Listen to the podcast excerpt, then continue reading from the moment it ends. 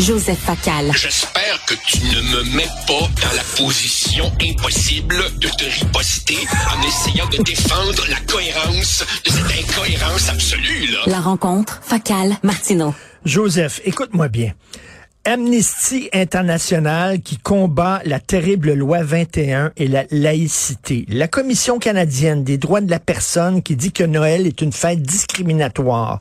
La COP 28 qui se déroule à Dubaï, Saint-Bordel, un des plus gros producteurs de pétrole au monde. L'Arabie saoudite qui dirige la Commission des droits de l'homme de l'ONU. Écoute, on est-tu tombé sans la tête, là? Tu sais, tous ces organismes-là pour lesquels j'éprouvais beaucoup de respect quand j'étais jeune. Amnesty, moi, je donnais de l'argent chaque année à Amnesty International parce qu'ils défendaient justement les prisonniers politiques. Mais ils sont tous maintenant gangrénés par un genre de wokisme niaiseux. Richard, quand j'étais jeune et sans doute un peu con, moi aussi, j'ai donné de l'argent à Amnesty International. Tu sais, c'était dans le temps de Sakharov en Union soviétique, puis Nelson Mandela en Afrique du Sud, puis tout ça.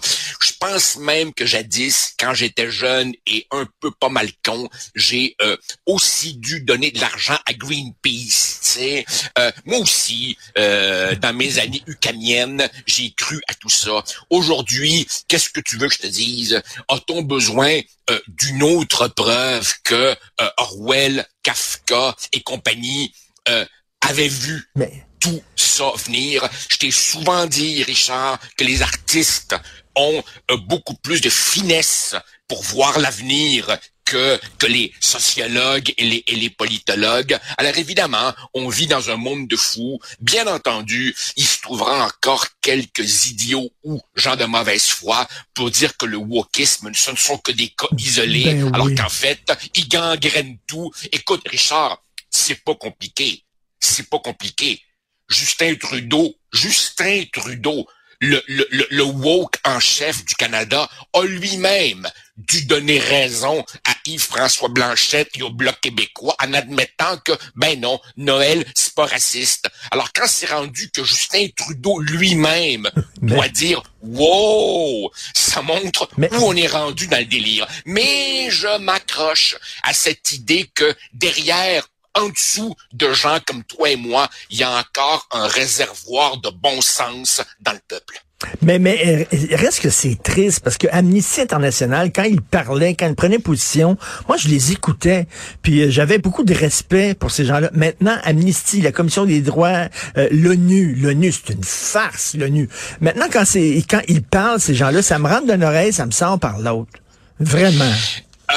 Oui, oui, mais, mais, mais, en même temps, écoute, c'est tellement ridicule et c'est parfois aussi tellement comique et grotesque que, tu sais, prenons notre bien là où il se trouve. Pour du monde comme toi puis moi, c'est du stock à chronique. Je veux dire, Oui, oui. on peut rire de ce monde-là euh, continuellement. En même temps, t'as raison.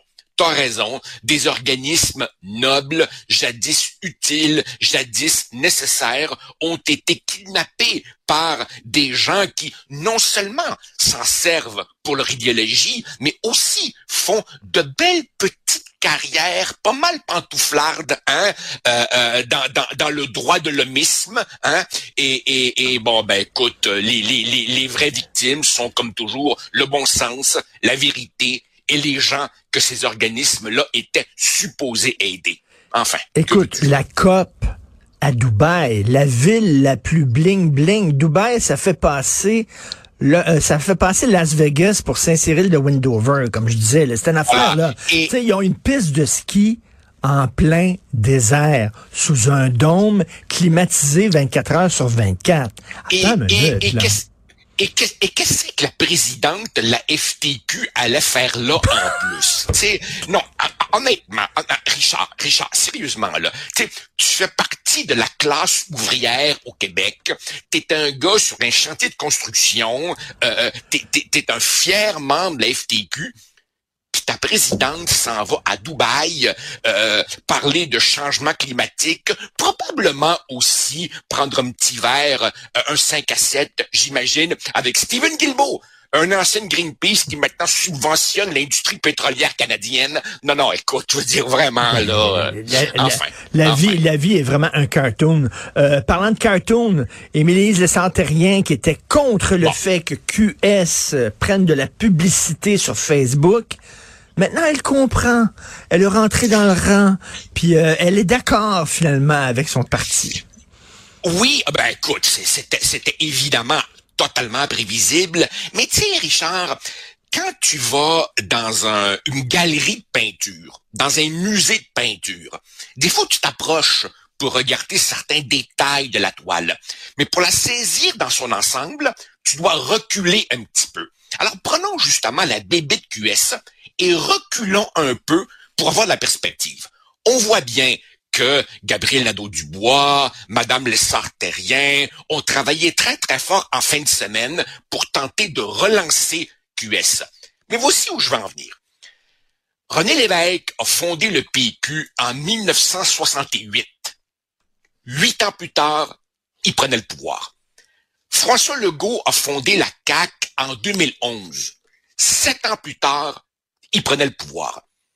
QS a été fondé en 2006. Ça fait déjà 17 ans que QS existe. Pourtant, QS est toujours à 15% Moi, j'ai le sentiment, moi, j'ai le sentiment, Richard, que si QS avait eu à décoller pour de bon, avec les déboires du Parti libéral, avec les déboires du PQ qui étaient aux soins intensifs jusqu'à il n'y a pas tellement longtemps, avec les déboires de la CAQ, il y avait un boulevard pour QS. Si, après tout ce que ces autres partis ont commis comme gaffe, et après autant d'années d'existence, QS est encore à 15% c'est peut-être parce que Émilie ceci ou Gabriel cela, fondamentalement, les Québécois voient QS pour ce que c'est, un parti de protestation. Et quand tu recules euh, continue, vas-y, vas-y. Non, non, mais comme, comme Yvon Deschamps disait, tu tu nous disais hier, on est des capitalistes, tu sais, on est des ben Nord-Américains, comme, et comme tu l'écris aujourd'hui dans, dans, ton excellente chronique, tu sais, Yvon Deschamps, on est socialiste de cœur, capitaliste de poche. C'est ça. Ben oui, ben oui. Écoute, tu sais, quand, quand on dit souvent que les Québécois sont euh, étatistes, que les Québécois aiment un État gros, c'est vrai. Mais pourquoi? Parce que cet État protège.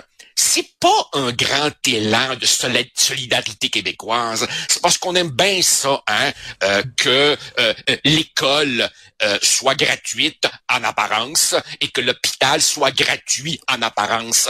On aime ça, savoir qu'il y a un filet de sécurité. Mais les Québécois sont pas socialistes pour deux scènes. Si tu prends les élections de 2022, les dernières, t'additionnes CAC, PLQ, la gang à du M le PQ, ben ça fait 85% du monde qui ont voté pour des partis très, très, très modérés ou de centre, mais du M pas un extrémiste, contrairement à ce qu'on prétend. Autrement dit, la grande majorité des Québécois votent pour des partis modérés. Puis même, même Richard, ça me rappelle quelque chose. On est au début des années 80. Je suis un étudiant à l'UCAM. Je suis entouré de marxistes-léninistes. Et à cette époque-là, Marcel Pépin, c'était pas rien. Les jeunes s'en souviennent plus. C'était l'ex-président de la CSN, qui avait pas mal plus d'envergure et de notoriété que les présidents des actuelles centrales syndicales. Eh bien, Marcel Pépin décide de fonder un socialiste sur le modèle européen, une vraie gauche ouvrière. Ça s'est appelé le mouvement socialiste. Grosse effervescence, grosse effervescence dans la, gauche et l'extrême gauche québécoise. Les lendemains allaient chanter prolétaires de tous les pays. Échec cuisant. Ils ont pas fait, ils ont, ils ont même pas récupéré leur dépôt aux élections. Autrement dit, autrement dit, il n'y a rien de nouveau chez QS. QS, c'est la xème tentative dans l'histoire du Québec pour fonder un vrai parti de gauche. Mais qu'est-ce que tu veux, Richard? On n'est pas en Europe.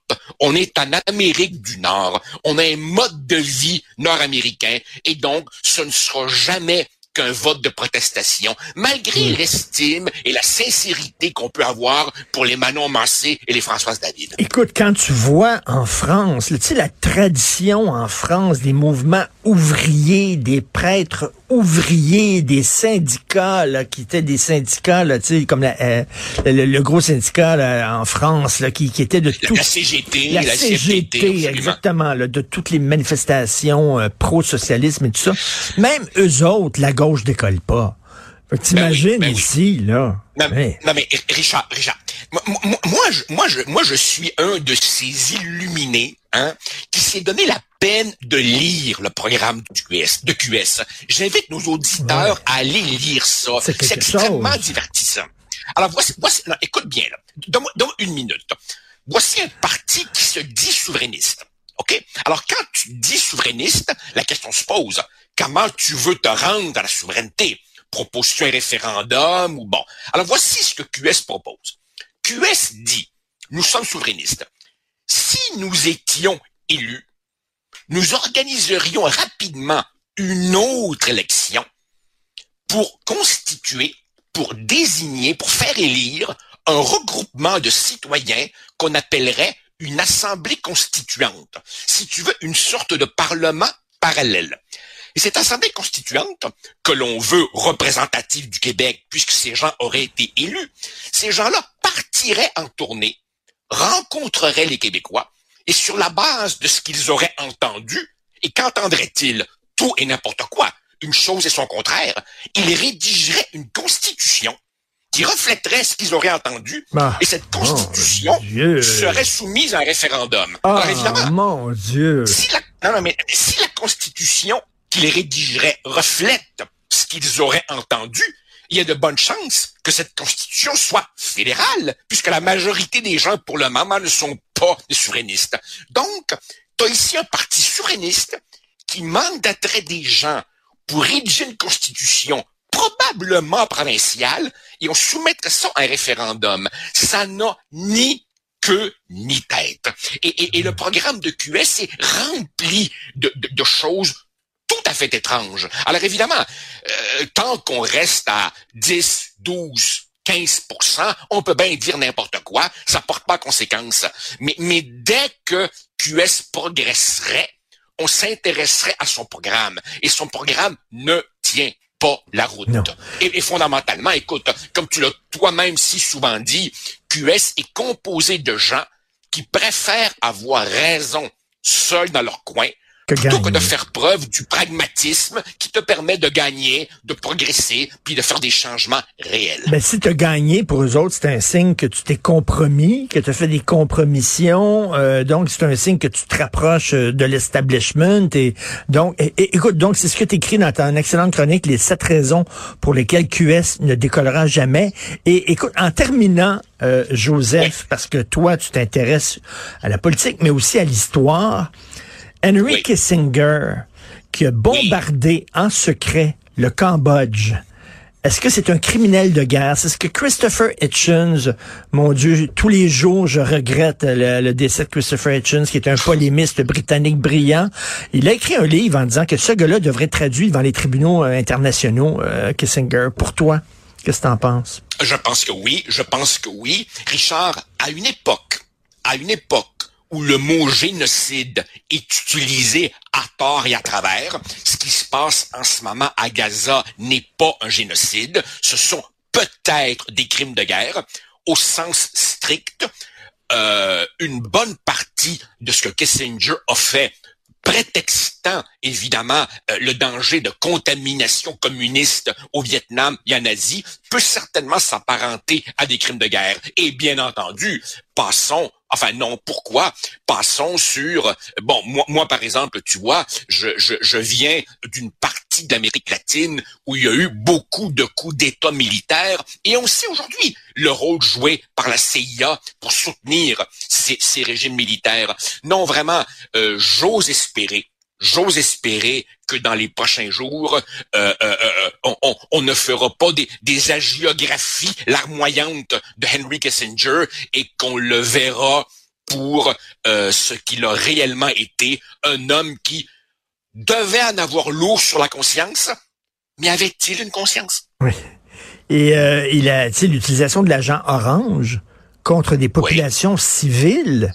Euh, écoute, c'est pas un crime de guerre. Je me demande c'est quoi. Donc, l'ancien secrétaire d'État qui est décédé à, à, l'âge de 100 ans. Et euh, écoute, entre toi puis moi, Francis euh, Coppola, il y a un livre qui vient de sortir parce que je pense à la guerre du Vietnam. Il y a un livre qui est sorti cette semaine sur le tournage d'Apocalypse Nord, euh, écrit par Sam Wasson, qui est un des plus grands historiens du cinéma. Je l'ai acheté tout de suite. Ça va être ma lecture du temps des fêtes. Merci Joseph. Salut. Au plaisir. Prends soin de toi. Bye.